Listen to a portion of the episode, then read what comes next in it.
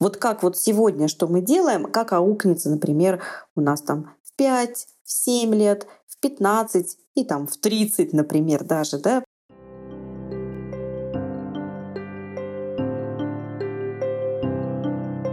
Привет, меня зовут Вика, и вы слушаете подкаст «Гомо Parents», родительский подкаст о детях и о нас самих.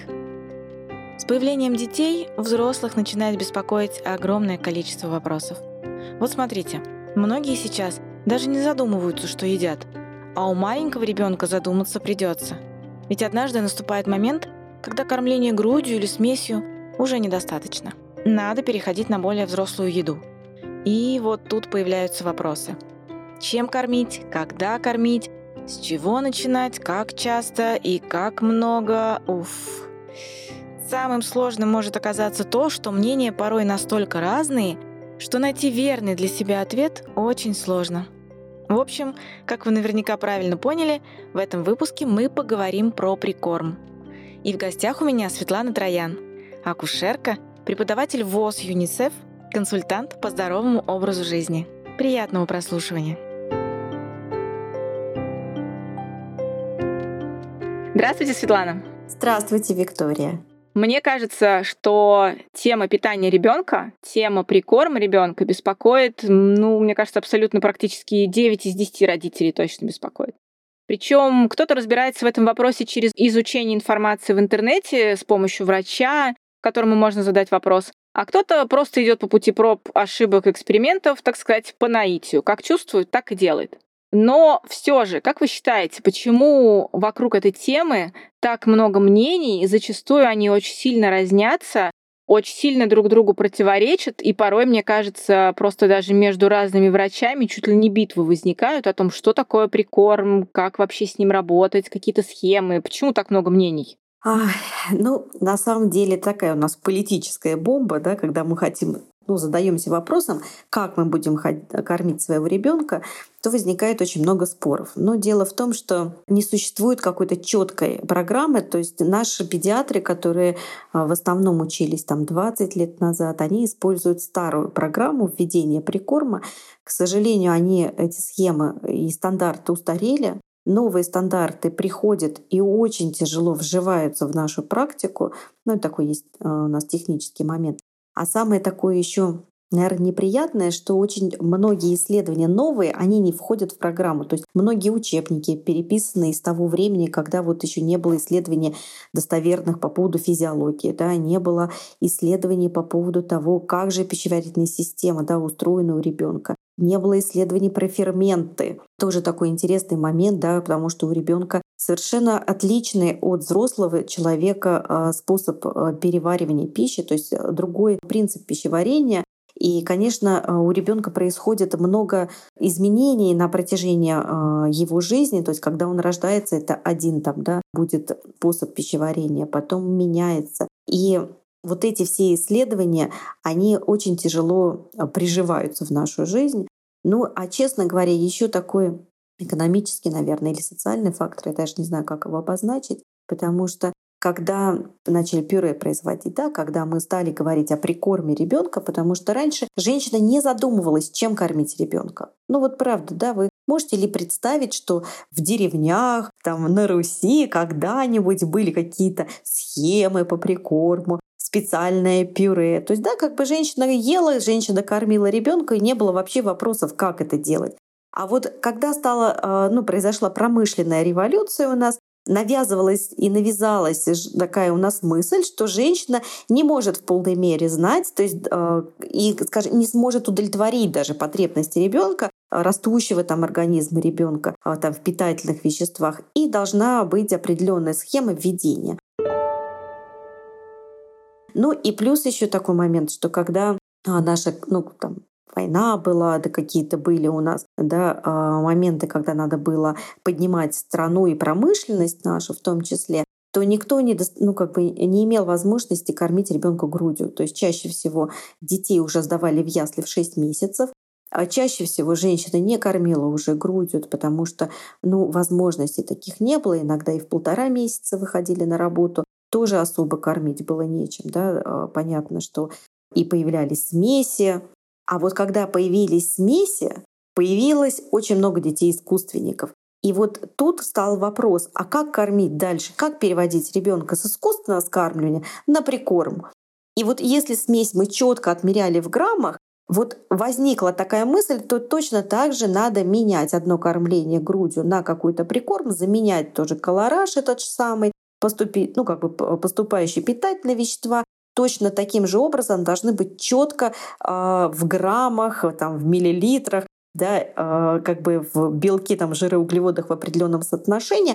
То есть вот тоже эта мысль и идея возникла как раз из-за потребности того времени. Но опять же говорю о том, что, к сожалению, все это не изжило себя. Вот знаете, как вот привыкли сто лет назад кормить. Ну, не сто лет, конечно, это было вот как раз послевоенное время. То есть даже посмотреть, кстати, тоже интересно, если посмотреть графики начала введения прикорма. И тоже очень удивительно, что после войны резко а, выросла, ну как бы не выросла, а резко изменилась как раз схема, то есть если раньше детей говорили кормить до 6 месяцев грудью, потом вводить прикорм, то в послевоенное время эти графики снизились до срока трех месяцев, а то и раньше. И даже если вы посмотрите а, советский период, да, там вот 70-х годов, рекомендации 80-х, вы увидите даже месячный возраст, когда давали ребенку сок по капле, три месяца, например, уже фруктовое пюре, в 4 месяца овощное, каши, там, в 5 месяцев мясо и так далее, и так далее, и тому подобное. Но опять же, смесь была на тот момент какая? Это практически было сухое молоко, да, оно не, ну, как бы не удовлетворяло потребности ребенка. А, опять же, не кормили грудью. Ну, то есть тут много предпосылок. То есть нельзя говорить, что там педиатры делают это во зло или потому что педиатры не договорились. Потому что вот мы вышли из того времени, и педиатры часто, и их рекомендации вышли из того времени и до сих пор не могут договориться. И тоже интересный тут такой момент, что наша нацпрограмма, да, национальная программа говорит одно, а мировые сообщества говорят что-то другое, например, там американская ассоциация педиатров совершенно другие рекомендации выдает. Наши пытаются как-то подстроиться, и тоже не всегда получается. Ну, к сожалению, нету единой программы. Вот правда, нету единого мнения, единой договоренности даже среди педиатров. Вот это тоже надо знать.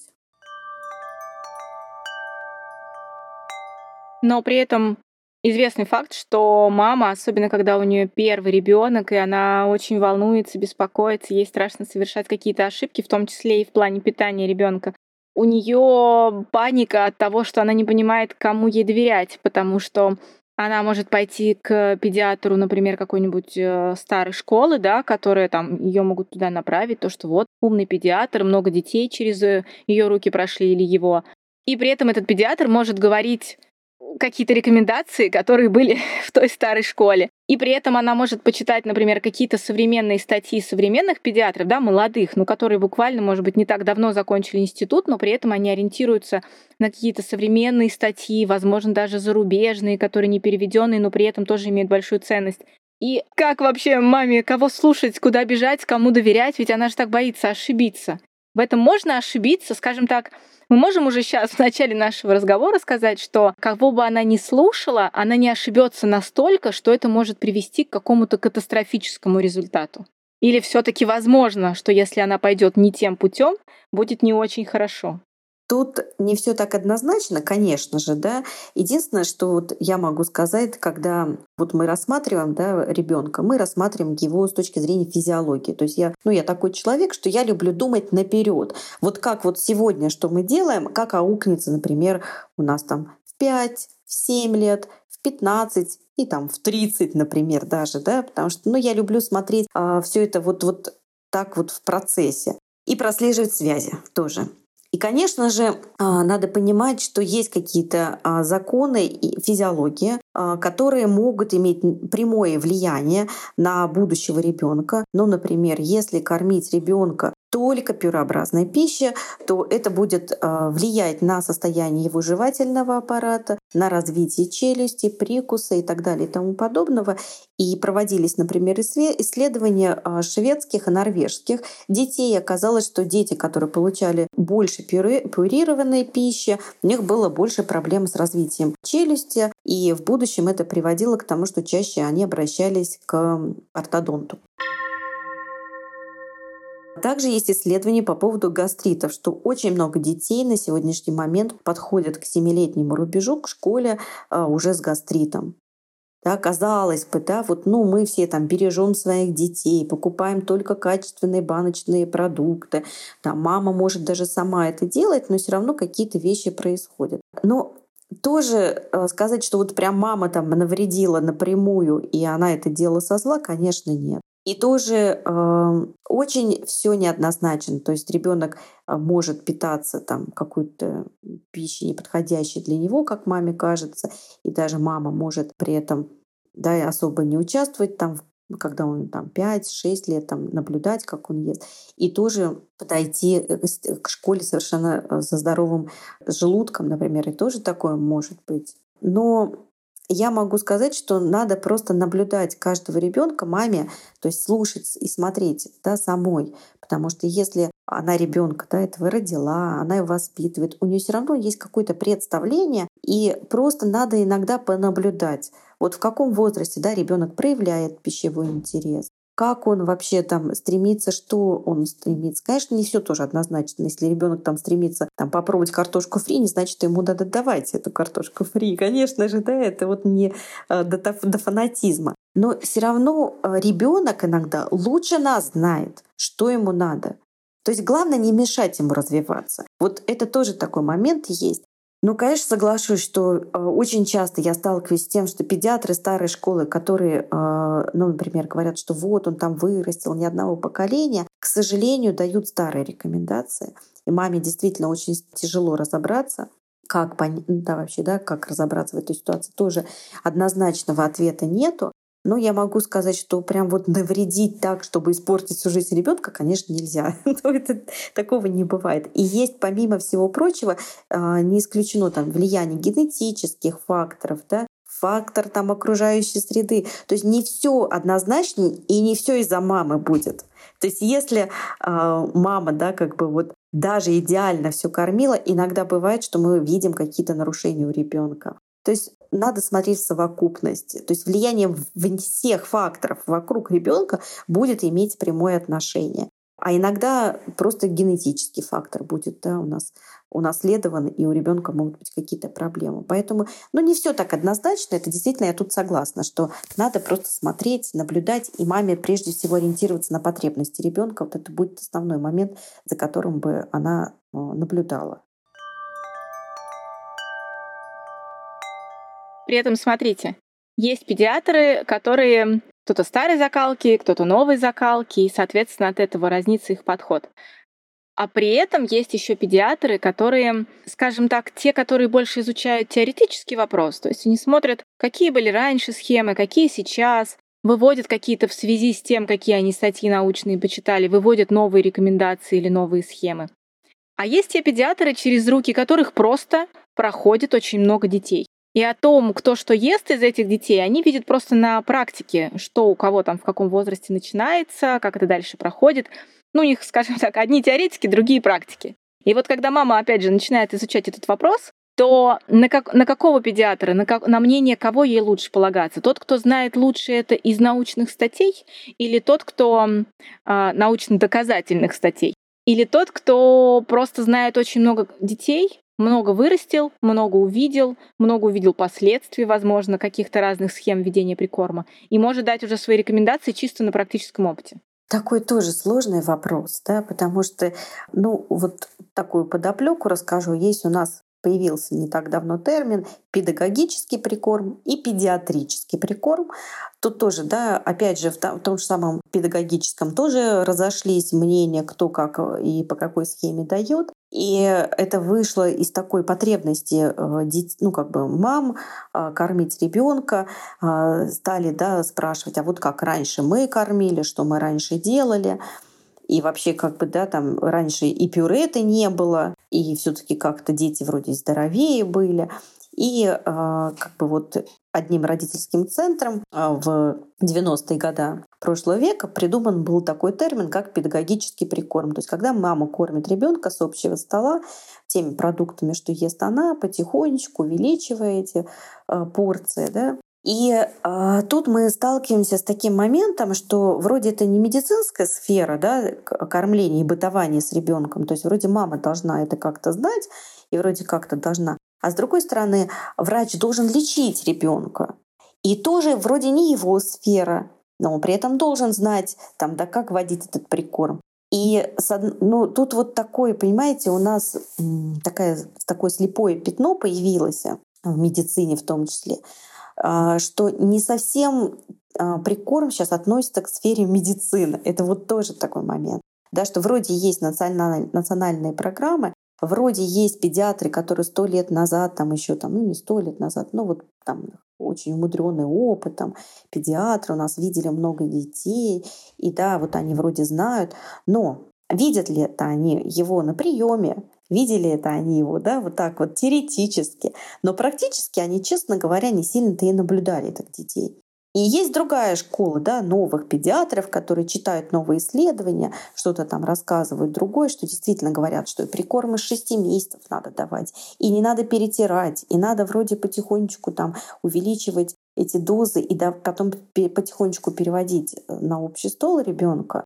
И в то же время появились сейчас консультанты по прикорму, которые не медики, у которых нет медицинского образования, но оказывается, почему-то они лучше знают на практике тех детей, которых они наблюдают, и у них появился большой практический опыт введения прикорма. И, ну, я могу сказать, например, от себя, э, у меня 16 лет э, работы, опыта работы, и за это время через там, мои руки прошло огромное количество да, детей, и я вижу этих детей уже во взрослом во взрослом виде. И, конечно же, я могу наблюдать и прослеживать связи, что с этими детьми стало, и как введение прикорма напрямую влияет на их э, пищевое поведение в будущем.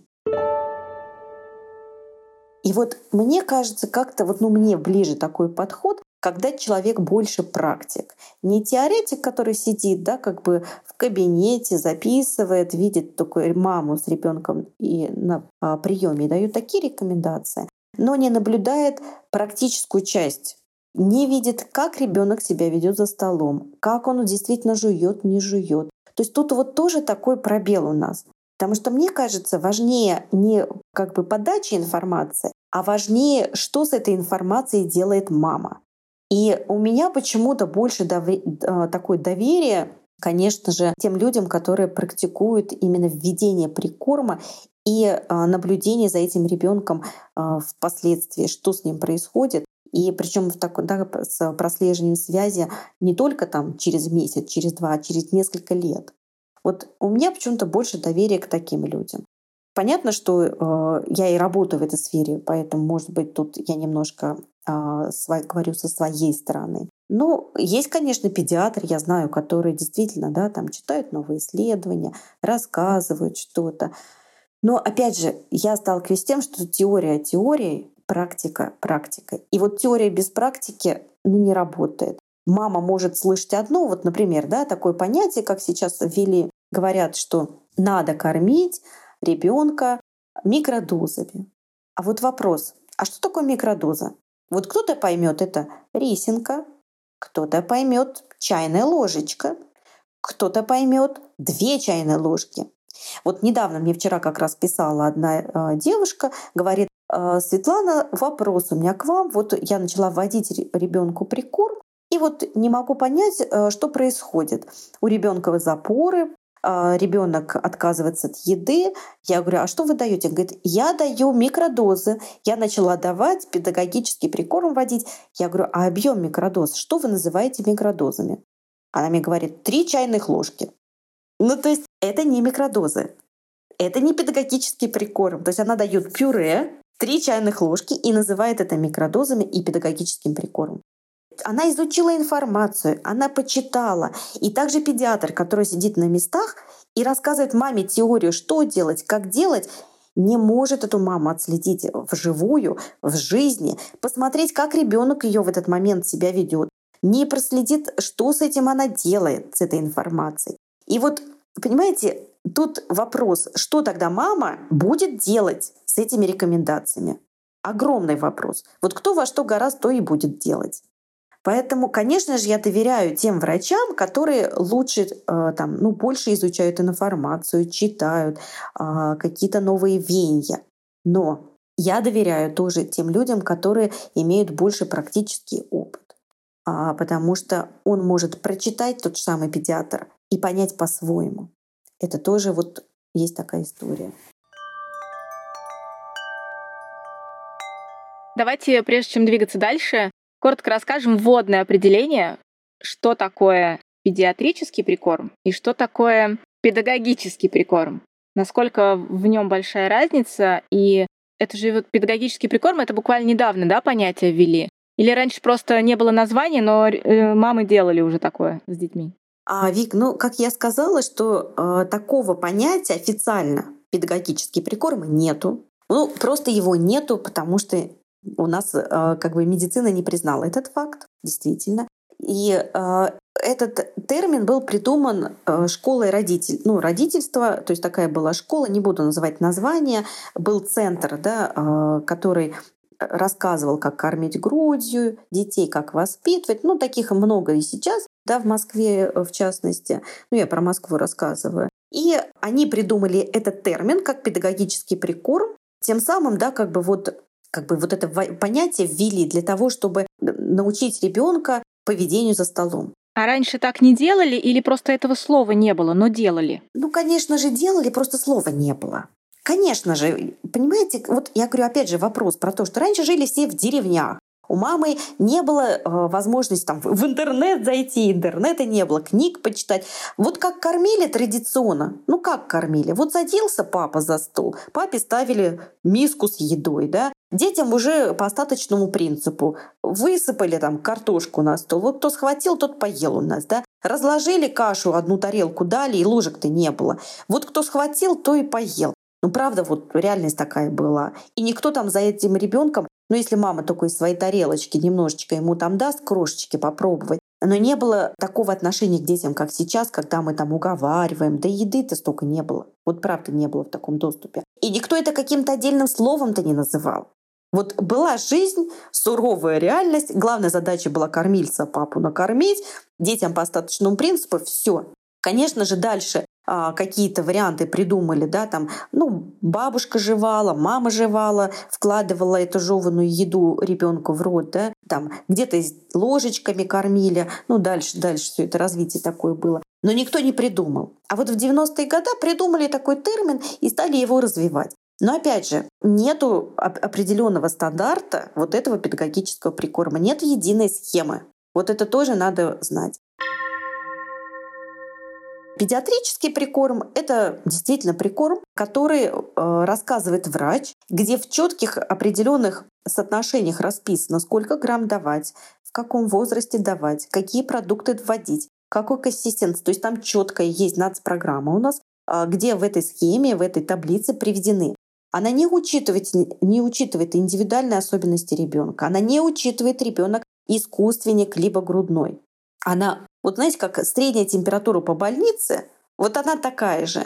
В ней очень много недочетов, но примерная она дает ориентировочное понимание, как ребенку когда водить. Очень хорошо, если педиатр пользуется новой нацпрограммой, но она тоже очень размытая. То есть там есть а, сроки с 4 до 6, например, месяцев начала введения прикорма. Вот для ребенка 4 месяцев это одна история, для 6 другая история. И вот педиатр, к чему склонится вопрос? Вот только на свой личный опыт, скорее всего. Потому что тоже в ней нету четкого. То есть нету прям вот конкретики где-то. Хотя она есть такая схема, да.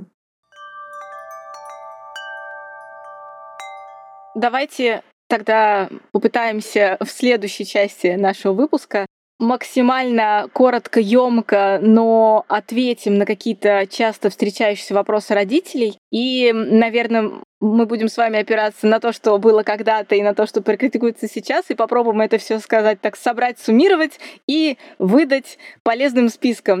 Самый главный вопрос, который, конечно, у всех вызывает сомнения, потому что, опять же, педиатры неоднозначны в своем ответе, в каком возрасте начинать прикорм. Я человек, который опирается на медицину в том плане, что на физиологию. То есть медицина, да, как именно как физиология, как раздел медицины. То есть я считаю, что у ребенка есть определенные задачи развития, определенные потребности в определенном возрасте. И где-то примерно в 5,5-6 месяцев самое ранее у ребенка угасает выталкивающий рефлекс. То есть он готов только перейти к другой пище от молока мамы к какой-то более твердой. То есть он готов проглотить какой-то чуть больше кусочек, чем это будет та, которая будет пролетать у него еда.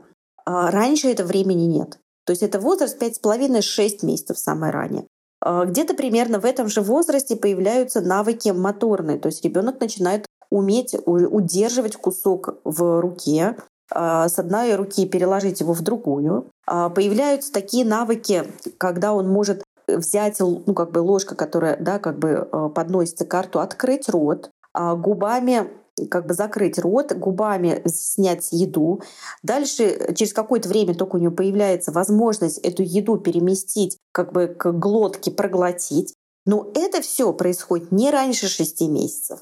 Вот честно, ни одного ребенка нету в мире, неважно какой он там национальности, там вероисповедания, где он живет, там в Африке или у нас в России, он все равно будет биологический вид человека. А биологический вид человека у нас только в 6 месяцев это может сделать. Поэтому я считаю, что а, действительно обосновано введение прикорма в возрасте 6 месяцев. Ну и пищеварительная система, такая как работа слюнных желез, да, такая как а, формирование ферментов, которые да, происходят как раз в возрасте 6 месяцев, только готовы к приему еды, не раньше.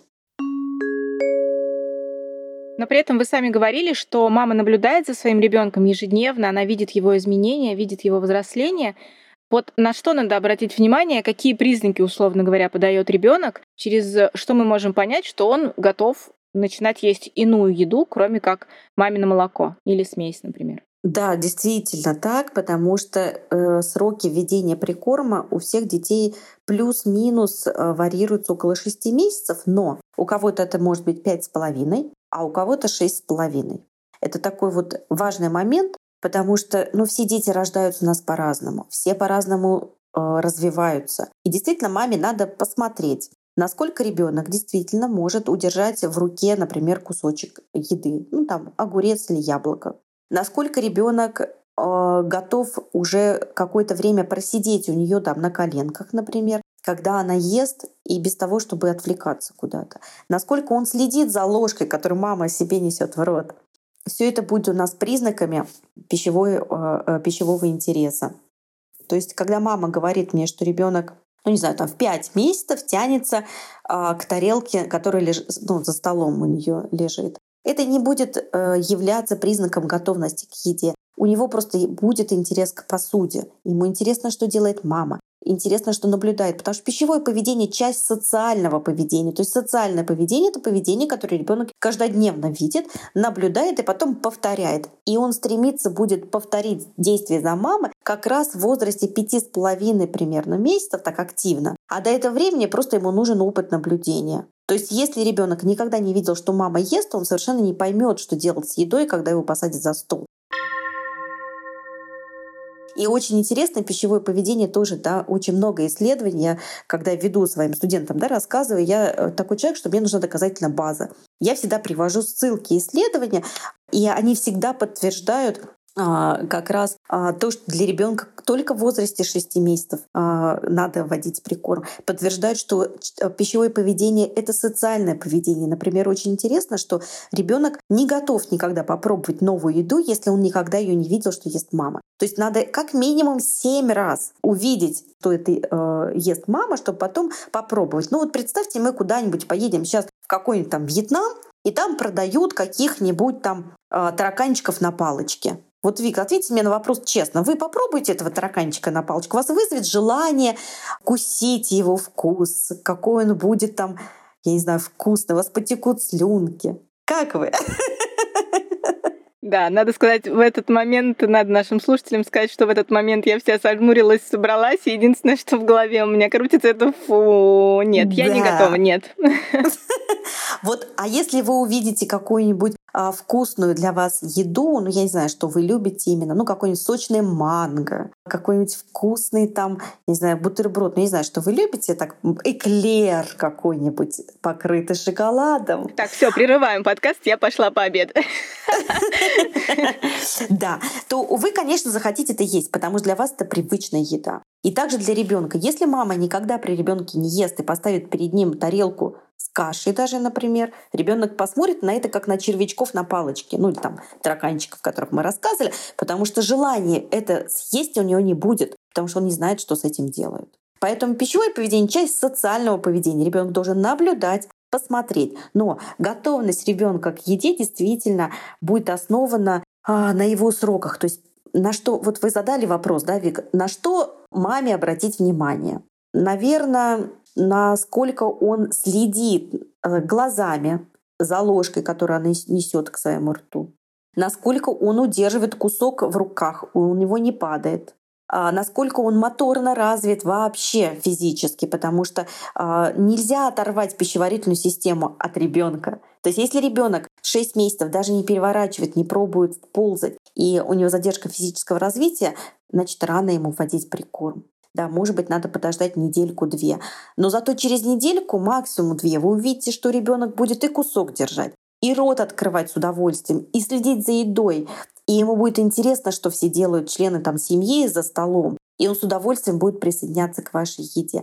Не стоит иногда торопиться, но задерживать тоже не стоит. То есть я не советую э, позже, чем 6,5 месяцев вводить прикорм, тоже есть много исследований, которые говорят, что в введении прикорма есть конкретные сроки. Например, навык жевания формируется первые там, 8 месяцев. То есть до 8 месяцев ребенок должен попробовать кускообразную пищу, иначе его будет там, тошнить от а, каких-то кусочков. Но есть много-много там всего, что надо учитывать. Поэтому, ну, все-таки маме стоит понаблюдать и пробовать предлагать где-то с 5,5-6, не ранее, да, ну и ориентироваться на потребности ребенка, насколько ему это интересно. Но тоже тут момент такой, сразу могу сказать, что э, все мы разные, и для какой-то мамы то, что ребенок следит за ложкой, это будет признаком готовности к еде, а какая-то мама это может пропускать. Это тоже вот зависит от чуткости мамы. Поэтому тут однозначно не ответишь. Некоторые мамы могут вам сказать свои опасения по этому поводу, что мой ребенок еще не сидит. Как я его буду кормить, если он еще не сидит? Как кормить? Тоже интересный вопрос. А, сколько раз про это и статьи писала, и говорила. Но удивительно, у нас живет несколько мифов, тоже а, с советского времени продолжают, ну, например, такой миф, как купать ребенка надо а, в марганцовке, например, и до сих пор мамы продолжают, или там замазывать пупок зеленкой и так далее и тому подобное. И один из мифов ребенка нельзя присаживать. Очень удивительно, но если мама э, задается вопросом, а почему вот автокресло с рождения у нас как, будто ребенок там сидит? Вот я когда задаю, говорю, а как вы думаете, почему? Она говорит, ну я не знаю. Ну не странная эта история. Она говорит, ну вообще да, очень странно. А я вам отвечу, у ребенка когда он рождается, нет изгибов позвоночника, у него дуга из позвоночника. И все этапы да, ребенок проходит у нас примерно до года.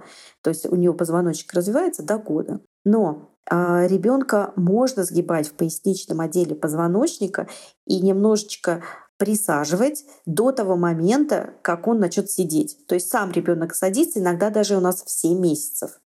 Но это не значит, что нельзя его сажать. Никаких там как знаете, говорят там бабушки, загнется матка, что-то у ребенка там нету такого. То есть сажать можно не бояться, и неважно, это девочка или мальчик, без проблем. А если нет зубов? Даже вообще намека? Это тоже любимая тема. потому что некоторые педиатры мотивируют а, тем, что нету зубов, не надо вводить прикорм. Но очень интересно, что это генетический фактор. У кого-то в 3 месяца вылезают зубы, у кого-то в 10 месяцев вылезают зубы. И совершенно не зависит от того, что кормят, не кормят. И тоже есть огромное количество исследований, именно а, ортодонтических да, исследований, которые говорят о том, что а, напрямую есть взаимосвязь, если мама начинает вводить прикорм кусочками, ребенок начинает жевать, и у него быстрее прорезываются зубы. Это тоже такая есть история. А еще удивительно, что только в 12 лет у ребенка полностью созревает зубной ряд и становится у ребенка а, так, ну как, как становится возможность перемалывать еду, как мы это делаем, потому что у него периодически то одного зуба нету, то другого. А, например, жевательные зубы, которые, ну, то есть сначала вырезают, вылезают передние у нас зубы, а задние, которые в основном жевательные, которые мы перемалываем пищу, и которые якобы нам нужны, в основном-то нужны, да, педиатры же говорят, он не может жевать так он задними зубами жует, они у нас прорезываются достаточно, ну, как бы э, в другие сроки. То есть сначала прорезываются передние, а задние прорезываются позже. Тогда вопрос, что мы задних ждем зубов? Ну, это можно тогда ждать долго, и год ждать, и больше. Бывают моменты, когда да, ребенок наблюдает за родителями, проявляет интерес к самому процессу еды, ребенку еще нет шести месяцев и нет пяти месяцев, но он уже прям, ну вот прям тянет, руки тянет, рот открывает и прям уже готов съесть что-нибудь попробовать. Нету ничего страшного, если родитель, как говорил мой папа, даст на язычок попробовать что-то такое маленькое, какую-нибудь штучечку, даже если там это будет в три месяца, там в четыре. Ну вот рано ребенок созрел и уже рано готов пробовать новое помимо маминого молока. Можно так? Я бы не рисковала, потому что тут э, действительно встает вопрос, а полезно ли это будет ребенку и не навредим мы ему. И э, я считаю, что лучше не торопить события. Это связано с тем, что у ребенка еще незрелая пищеварительная система, ферментов для того, чтобы переварить эти продукты, нету. И часто мамы, которые начинают вводить пюре по совету, там, неважно, бабушек или там педиатра, совершенно неважно, например, в 4 месяца, присылают мне потом фото памперсов. То есть то же самое пюре, только в памперсе мы видим. Вот даже не переваренное нисколько.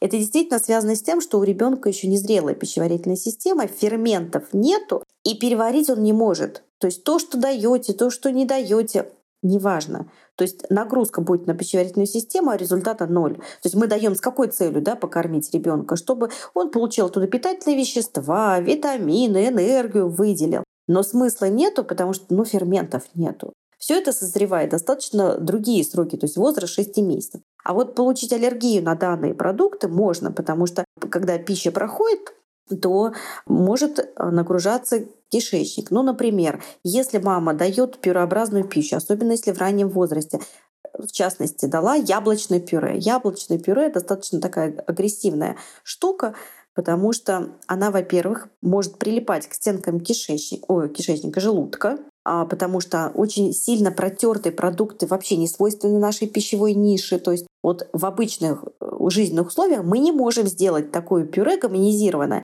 как продается в магазине. Но невозможно протереть толкушками, терками, еще чем-то. То есть это специальная э, обработка должна быть. Соответственно, наш организм генетически не имеет информацию, как это переваривать. Э, пюре, особенно фруктовое, особенно яблочное, может прилипать к стенкам желудка. И на желудке может э, оставлять такие, ну, как бы такое проявление, то есть покраснение слизистой будет, как при гастрите, потому что очень агрессивно воздействует яблочная кислота, то есть как бы, да, яблоко само по себе. Поэтому я бы не рисковала и э, не занималась такими вещами, ну, и соки в том числе, да, нельзя давать. Плюс есть исследования по поводу влияния на почки. Считается, что только в 6 месяцев почки готовы к введению каких-то продуктов, чем грудное молоко. До этого времени а, нагрузка идет колоссальная на почки, а почки это то, что потом, извините, не восстанавливается это на всю жизнь. Поэтому лучше не рисковать. Лучше давать там знакомиться с посудой, с чайной ложечкой, а, может быть, давать грызть какую-то жесткую морковку, которую ребенок не откусит, просто познакомиться, да. Но и то в возрасте пяти с половиной месяцев я бы это делала не ранее но при этом есть хоть какая-то причина, по которой ребенку прямо будет рекомендовано начать давать прикорм раньше. Как вот раньше педиатры говорили, он у вас мало набирает, давайте ему в 4 мяса. Или там, давайте ему в 4 крупы, чтобы он прям вот углеводы, он быстрее набирал вес. Сейчас вот это уже все, оно не применяется? Честно, не применяется, потому что если у ребенка недобор веса, то надо решать проблему немножко с другой стороны. Надо понимать, почему у нее недобор веса. И если там действительно какое-то заболевание у ребенка, тогда лечить ребенка, но не вводить, например, каши все-таки я бы рекомендовала там, да, а, ну, в крайнем случае, смесь, она хотя бы адаптированная под э, ребенка, ну, в крайнем случае. Ну, нету такого назначения. То есть, когда была очень э, плоха, плохого качества смесь, ну, там даже в 70-е, 80-е годы, знаете, как я у мамы нашла книжку тут, 80-го а, года. У меня брат 82-го года рождения. Вот примерно в это время мама купила эту книжку, и там вопрос-ответ у педиатру. И вот, значит, там мама какая-то, ну типа мама там спрашивает педиатра. И один вопрос, значит, а, вот сейчас вечер, у меня закончилась смесь, а, магазины не работают, чем я могу накормить грудного ребенка? Ответ педиатра, значит, берете сгущенку, разбавляете водой и даете ребенку. Опять же скажем нашим слушателям, что в этот момент мы сидим и я, и Светлана обе с большими круглыми глазами. Да, а смесь была такого качества, что просто обнять и плакать. И понятно, что Конечно же, если у ребенка была анемия, недобор веса и что-то еще, искали варианты, да, вот, ну, не до жиру были бы живы. Вот, вот только так могу сказать. Сейчас адаптированная смесь содержит все питательные вещества, если ребенок на смеси. Да, если ребенок на грудном молоке, вдруг недобор веса, то надо решать вопрос, почему это происходит, решать вопрос э, с, там, с лактацией, там, ну, вариантов много, но вводить прикорм ну, не знаю. Если еще искусственник может быть обоснованно там в 5 месяцев, если какая-то причина есть на это, потому что действительно у искусственников раньше могут зреть ферменты. Но опять же вопрос сталкиваемся с тем, что а что вводить тогда? Надо такой консистенции, чтобы он проглотил. А вопрос, э, что тут? Только жидкую какую-то кашу? А почему не смесь тогда, которую он сосет? Ну, я не знаю, очень сложный, конечно, вопрос, но я бы не рекомендовала при недоборе веса а, увлекаться прикормом. Вопрос из разряда про ликбез. Что такое окно толерантности? Ой, это исследование, которое всем затуманило голову. И такое было исследование по поводу а, влияния арахиса и введения якобы арахиса в сроки 4 месяца. И что вот давайте в 4 месяца, если мы введем арахис, значит у таких детей потом в будущем будет меньше аллергии на этот арахис. Исследование неоднозначное, скажу сразу. То есть они после этого тут же написали, что есть такое окно толерантности. То есть если вы попадаете... То есть там было, знаете, как исследование? То есть если вводили этим детям с 4 до 6 месяцев и вводили позже 6. И оказалось, что детям, которые вводили после 6 месяцев, у них э, как раз аллергия на арахис была чаще, а с 4 до 6 реже. И они дали такую рекомендацию, что вот есть такое окно толерантности, попадая в которое вы можете как бы избежать в будущем аллергии. Ну, очень неоднозначное исследование, потому что сразу после этого было еще несколько проведено исследований, которые немножечко опровергли все-таки э, эту информацию. И э, все-таки вопрос, есть ли такое окно толерантности или нету его, оно ставится под большое сомнение.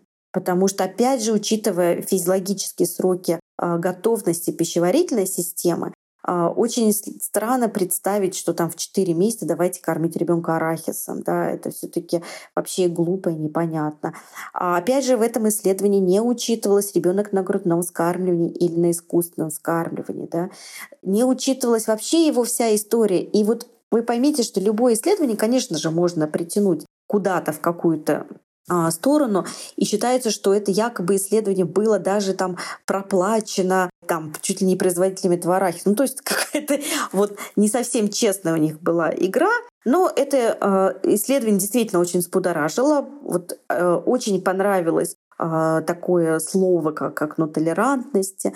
Ну, я бы, честно говоря, не доверяла таким исследованиям, потому что все остальные исследования, они противоречат этому окну, и их больше. И вот их число именно перевешивает.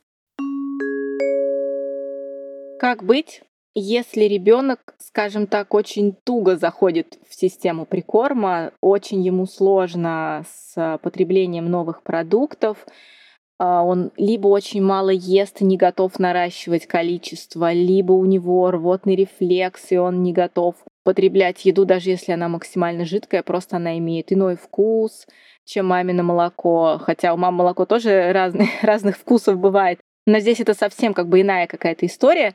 Вот что делать мамам в такой ситуации? Тут сразу несколько, конечно, вопросов, но опять же, если мы говорим о педагогическом прикорме, то есть прикорм с общего стола, начиная с микродоз, теми продуктами, которыми, э, которые ест мама, то если говорить именно о таком прикорме, то микродозы мы даем именно из маминой тарелки в небольшом сначала количестве и даем их ограниченное количество времени, то есть ну, буквально первые 3-4 недели. А вот после этого также на коленках у себя мама продолжает давать те же самые продукты привычные да, для нее, но уже дает не как бы руками, да, а дает ложкой в больших объемах. То есть прямо уже кормит.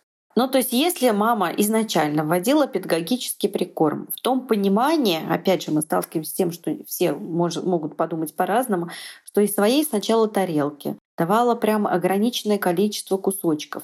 Где-то там рисинку дала, где-то греченку, потихонечку, потихонечку ребенок наблюдал за первый месяц, что ест мама, привыкал к этому вкусу, к консистенции, то потом мама просто продолжает это же самое давать, но давать ложкой.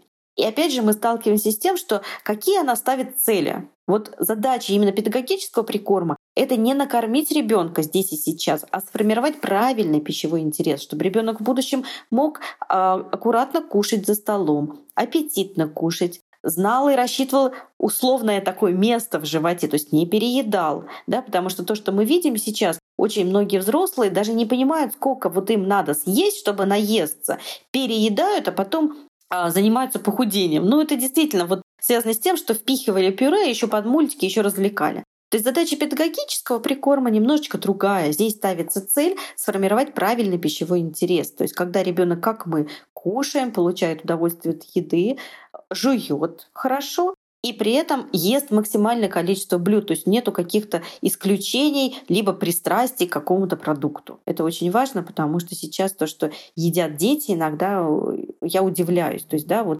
если детям а, да, как бы там дают макароны с сосисками, мы едим, а если там брокколи положили на тарелочку и какую-нибудь рыбу, они воротят нос. Ну, как бы для меня это ненормально, потому что ребенок в этом возрасте еще не понимает, что для него это не очень хорошо для здоровья, потому что он должен получать и брокколи, и рыбу в своем питании. И это очень важно для растущего организма.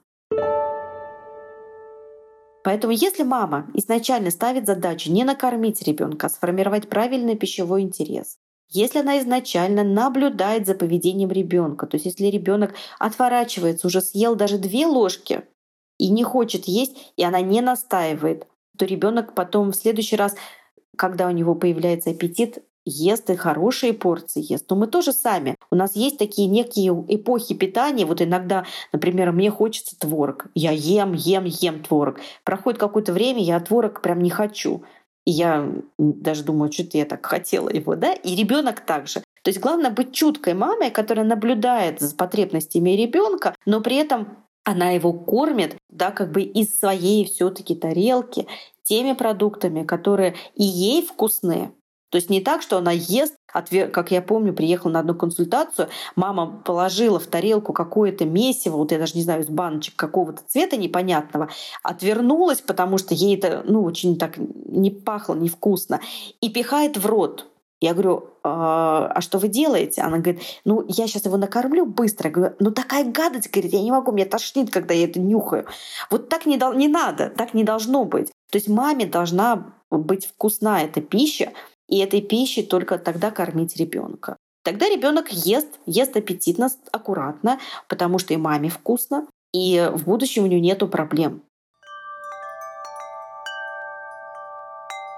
Вот э, на разговоре об этой маме хочется сразу тогда спросить, с чего тогда начинать прикорм, потому что, ну, я прям не удивлюсь, что, наверное, мама мешала, условно говоря, вот это месиво из э, пюрешки цветной капусты или брокколи вместе с пюрешкой из эм, куриного вот этого гомогенного нечто, наверное, она давала что-то такое. С чего правильнее начинать? С какого продукта? Это категорично вообще или, в принципе, ну, например, а, зависит от места жительства ребенка, от какого-то географического местоположения, где семья обитает? Ну, опять же, если мы говорим о педагогическом прикорме, конечно, это продукты должны быть из пищевой ниши, да, как бы, которую ест мама, и которую будет есть на протяжении своей жизни ребенок. То есть это не экзотика какая-нибудь, знаете, как я иногда вижу пюре какой-то из гуавы. Я думаю, а кто это гуава-то? Вот правда, иногда у меня вопрос, а кто это гуава? А что это? Ну, то есть это не свойственный продукт, я никогда в жизни не буду есть эту гуаву. А самое такое удивительное, что ферменты в грудном возрасте, вот в возрасте где-то 6 месяцев, начинают формироваться ферменты. Это такие белки специфические, которые помогают переварить продукты и получить из них питательные вещества. Но они у ребенка формируются к тем продуктам, которые он ест. То есть накапливается вот эта база ферментов в первые года жизни. Но если он не ел никогда там, ну я не знаю, там давайте брокколи, опять то, что мы говорили про брокколи, то он будет в будущем а, плохо усваивать эти брокколи.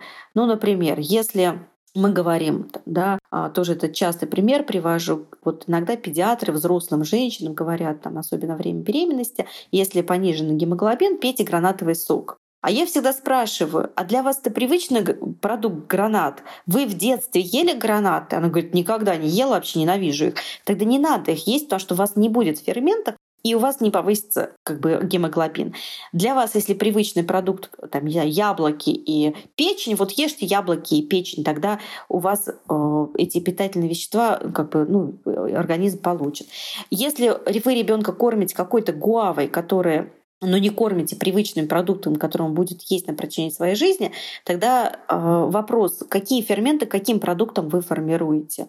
Поэтому, конечно же, мама в идеале должна вводить прикорм не каким-то мифическим продуктом или специфический, или гомонизированный, который он никогда не будет есть, а лучше теми продуктами потихонечку, которые она ест сама. То есть хочет что она, чтобы ребенок ел кашу в будущем.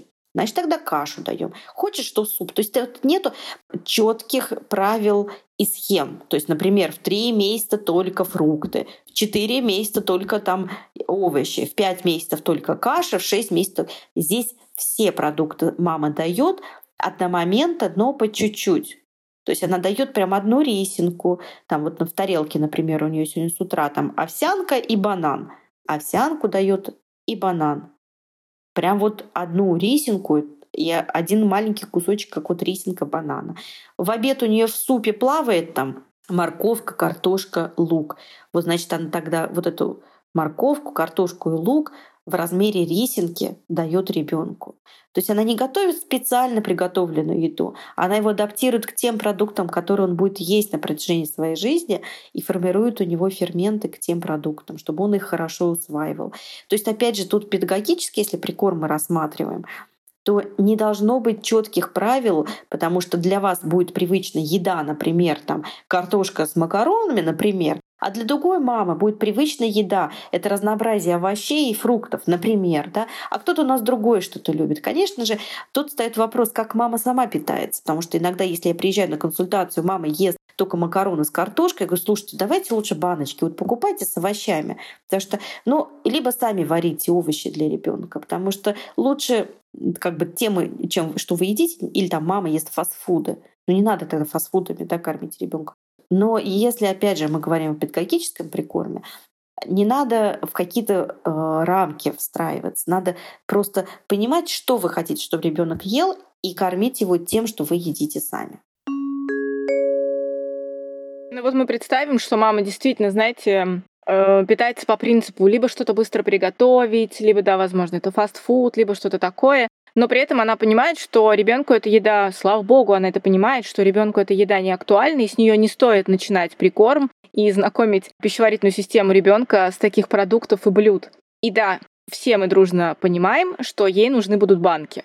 Ну, либо ей нужно будет готовить самостоятельно. Вот в этом случае с каких продуктов лучше начинать? Крупы, овощи. Тогда она идет за схемой к педиатру. Он учитывает развитие ребенка, учитывает его состояние здоровья и дает ей рекомендации относительно ее ребенка.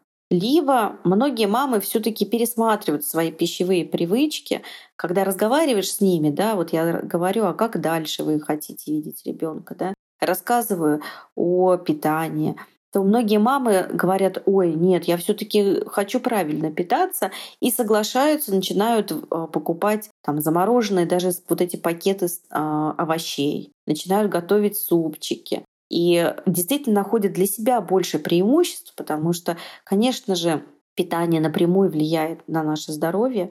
И в этом плане, конечно, вот, ну, честно говоря, многие все-таки начинают есть хорошо, правильно и готовить нормальные продукты. Но если нет, то она идет к педиатру, и педиатр разбирается уже напрямую э, с тем, что она будет давать. Сейчас с развитием промышленности, с развитием пищевой промышленности, очень много идет разговоров и споров о том, что ну, мы берем, да, например, Москву, да, среднюю широту, и разговоры идут о том все-таки, что полезнее, покупать идти в наших магазинах овощи и их готовить для ребенка, или покупать банки и давать банки. Как вы думаете? Ну, Вик, помните, я сказала, что да, с развитием пищевой промышленности, с такой технической революцией навязывалась мысль, что мама не знает, чем кормить ребенка, а якобы вот производитель лучше знает и там более полезно. Но это такой маркетинговый удачный ход был сделан. И они, конечно, молодцы и заработали на этом хорошо. Но опять же вопрос. Если мы начинаем смотреть состав баночек, то очень удивительно находим какие-то вещества, которые периодически удивляют. Например, крахмал тот же самый, да, а, как вариант, да, или есть исследования, если надо, пришлю, а, как периодически в банках находят а, там тяжелые металлы, отравляющие вещества. Это тоже такой момент, да? Попадется вот такая баночка, не дай бог, вообще накормишь таким ребенка. Также э, в промышленных баночках отсутствует соль, а соль необходима ребенку. Но соль не вот йодированная, которая в магазине продается, а все-таки натуральная морская, она э, способствует формированию глиальных клеток головном мозгу. Есть тоже про это прекрасное исследование, что соль необходима. И дети в раннем возрасте, и дети вообще любят соль. Ну, помните себя в детстве, не знаю, как вы, но я помню, как мы приходили из школы, брали хлеб, который покупали по дороге, намазывали маслом подсолнечным и посыпали солью, и это все облизывали. Это было безумно вкусно, потому что соль нужна детям баночное пюре не содержит соли. Но как бы вопрос тогда, а когда это ребенок будет получать, да, это все-таки тоже важный микроэлемент. Поэтому я бы, если бы задумываться, может быть, даже тогда готовила сама лучше. Покупать продукты там, хорошего производства, каким-то образом их там варить, уж не знаю как, но мне кажется, это наверняка точно то, что вы как бы вот сварили, вы знаете, что вы туда клали. А в баночное пюре мы не всегда знаем. А есть ли какие-то особенности введения прикорма, если мама знает, что у ребенка есть аллергия на какие-то продукты? Ну, конечно. Сначала, если она кормит грудью, я надеюсь, кормит грудью, да, а, то она отслеживает реакцию. А дальше, если мы говорим о педагогическом прикорме, то на микродозах редко, когда бывает аллергическая реакция, потому что наоборот бывает, ну как бы так адаптируется пищеварительная система к этим микродозам потихонечку. И уже, а, конечно, ну, бывает аллергия, не говорю, что ее нету, да. А, когда мы даем микродозы, потихонечку происходит привыкание к этим продуктам, и когда мы даем уже через месяц большее количество, у ребенка адаптировано к этим продуктам питания организма, и он хорошо переваривает ее и не выдают реакции. Но существует аллергия, существует пищевая непереносимость. Это тоже такая история, которую часто путают. И если аллергия, она на всю жизнь аллергии так и останется, то пищевая непереносимость, она в три года проходит бесследно. То есть это такой этап, который надо просто пережить, подождать. Это не значит, что ребенку не надо давать продукты, это значит, что надо потихонечку пробовать в тех же самых микродозах, адаптировать и просто наблюдать. И в три года ферментативная система достраивается, и как-то все это решается само собой без усилий со стороны мамы. Мы с вами говорили, что с введением новых продуктов и увеличением их ассортимента постепенно в ребенке образуется все больше и больше разнообразных ферментов, которые помогают это дело переваривать и обрабатывать. Может быть, если у ребенка где-то не, не складывается с перевариванием каких-то определенных продуктов, ему можно помочь с помощью каких-то медицинских препаратов. Ну, например, у него плохо сразу запоры начинаются, или наоборот, ребенок очень сильно поносит. Нет, ну если у ребенка запоры, надо решать вопрос, конечно, или понос. Да, ну мы же не занимаемся лечением, и мама как бы тоже не врач. То есть, конечно, мы идем к врачу, смотрим, наблюдаем. Но опять же, мама должна да, как бы разбираться и искать причину состояния, да, почему, в чем причина. Бывает такое, что мама сразу начала вводить большое количество какого-нибудь пюре или продуктов, ребенка просто не справляется с пищеварительной системой, ребенок выдает понос. Или, например, мало дает воды, ребенка не хватает жидкости, у ребенка запор. Тоже такая история. То есть, конечно же, я не знаю, просто, понимаете, это как пальцем неба. Мы сейчас ткнем, но если у ребенка есть какое-то конкретное заболевание, это лечит врач. Если какое-то состояние, она всегда анализирует, что вызвало это состояние, и уже Э, соответственно, решает вопрос вот с этим конкретным, конкретной ситуацией э, с врачом, или она будет это одна делать, или с, консуль, э, с консультантом по прикорму она это будет делать. Я не знаю просто, с кем она там общается. Но всегда, я думаю, ну, если вы вводите прикорм, ну, если мама вводит прикорм, она же тоже наблюдает за ребенком. Опять же, тоже понимаете, ребенок в возрасте 6 месяцев это ребенок ползунок у нас, который начинает ползать. Иногда бывает понос, потому что облизал где-то пол, а что-то там потрогал новое, поисследовал, куда-то выпал, землю съел. И вот иногда не прикорм причиной, да, состояния, а потому что ребенок как бы формирует свой микробиом. Тоже надо это учитывать. Иногда стоит просто подождать, отложить. Может быть, прикорм на день-два понаблюдать и потом опять вводить и смотреть. Если ситуация одинаковая, однотипная, то, конечно, искать причину в этих продуктах или там в способе подачи, там, ну, я не знаю, тут ну, очень сложно, понимаете. Главное, чтобы мама не занималась самолечением. Вот если у ребенка действительно понос 20 раз в день, она вызывает врача, конечно, ребенок лечит, обследует, а, что угодно, понимаете, бывает в жизни. Поэтому тут надо ну, неоднозначно все. Я просто это спросила к тому, что Сейчас какая-то мода пошла.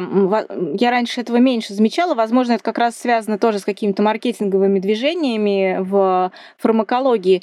Но часто слышишь, когда у ребенка что-то там с животиком, надо дать пробиотиков. И тогда ему будет хорошо. И в том числе рекомендуют давать пробиотики, когда, например, что-то в животике не переваривается. Или переваривается и там застревает. Вот я к этому вестись на вот это вот все. Вика, вы бы знали, сколько мне в директ пишут то давайте рекламировать наши ферменты, а давайте наши какие-то пробиотики, а давайте наши какие-то животики. Я просто удивляюсь, понимаете, вот такое насилие действительно какого-то э, какой-то ерунды, которая а надо ли это ребенку?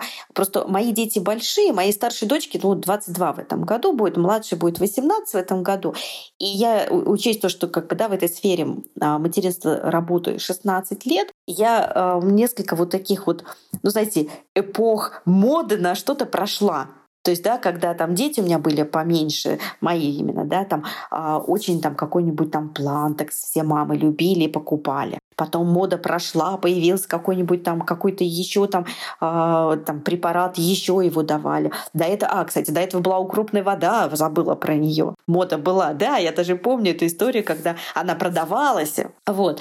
А сейчас какие-то там, я не знаю, дальше там биога и какая-то еще ерунда и так далее и тому подобного. Ну, мода проходящая, слава богу. Я так наблюдаю эпохи. И причем раньше, помню, была мода лечить дисбактериоз. Все сдавали на дисбактериоз, лечили. Потом лактазная недостаточность у нас появилась. Давайте лечить ее. Сейчас что-то новое придумают. Я вот уверена, потому что уже мода проходит на лактазную недостаточность, что-то появляется новое. Но я не сторонник такого, что вот давайте лечить прям сразу, заниматься самолечением. Понимаете, у нас нету здоровых людей, знаете, как говорят, есть недообследованных. И всегда можно найти у здорового ребенка что-то. И начать лечить что-то можно тут же подвязать еще что-то. В частности, у ребенка действительно ферментов практически нету до 6 месяцев. В самом молоке содержатся ферменты, которые молоко переваривают. А вот собственные ферменты начинают вырабатываться в 6 месяцев. Но очень интересно, что ферменты могут назначать ребенку в 3, в 4 месяца, в 5 месяцев какой-нибудь крион. Я иногда думаю, а что это? Но когда вы э, даете ребенку в любом возрасте, даже взрослому человеку, вы даете ферменты, поджелудочная железа на это время выключается. И поджелудочная железа не вырабатывает ферменты. Опять же, как это отразится в будущем на ребенке, я не знаю. Скорее всего, он станет пожизненным пациентом гастроэнтеролога. Скорее всего. Или ферменты, ой, или там бактерии мамы любят давать. Хорошо, а вопрос, а почему вы решили давать именно бифидобактерии, а не лакто? Вот почему? А почему именно вот эти тоже? А поч... Ну, то есть иногда, может быть, лучше ничего не давать, чем давать, как вам кажется, безобидные какие-то там бактерии. И иногда, может быть, э, дать время самому организму э, выздороветь или самому организму компенсировать, особенно если мама кормит грудью, грудное молоко очень хорошо подстраивается под ребенка и потребности ребенка, очень хорошо формирует микробиом у ребенка. И это очень удивительно. Вот такая а, как бы есть возможность, особенно если мама кормит грудью.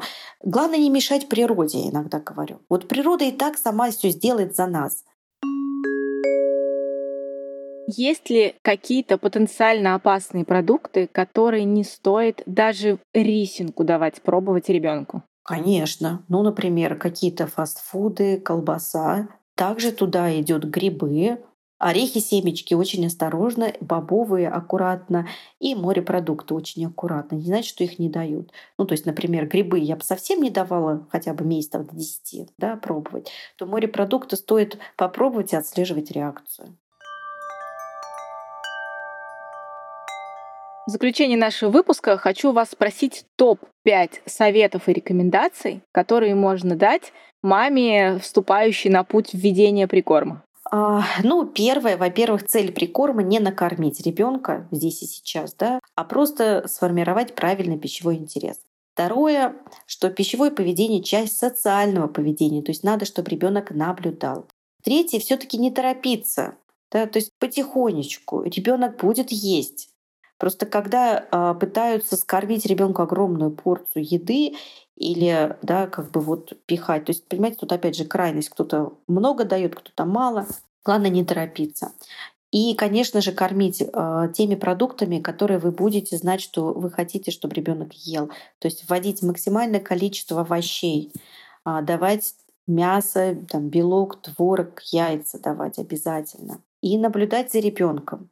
То есть если ребенок что-то не сразу не поел или ему не нравится, это не значит, что он не будет это есть. Помните, я вам говорила про исследование, когда надо хотя бы 7 раз, чтобы ребенок наблюдал, как мама ела, а и следующее есть исследование, что 12 раз ребенок должен попробовать, прежде чем понравится этот продукт ему. Это знаете, когда вы помните, может быть, первый раз когда-то попробовали суши, вот они понравились вам или нет суши? Я не помню, но я знаю, что у меня, например, в семье есть такое выражение «надо дорасти». И мы это говорим о том, когда, например, э, я ребенком попробовала маслины оливки. Честно скажу, я уже далеко не ребенок. Вот я еще не доросла. Ровно такая же история, например, э, когда ты пробуешь сыр с плесенью, и ты тоже вначале думаешь фу-фу, а потом у тебя открывается чакра любви к этому продукту. Вот мы говорим, надо дорасти. Да, вот исследование говорит, что 12 раз надо попробовать, чтобы этот продукт понравился. Понимаете? И также ребенок, когда первый раз он пробует, это не значит, что он полюбит этот продукт. И надо ему сначала наблюдать, как мама кушает, а потом пробовать и не один раз тогда ему понравится.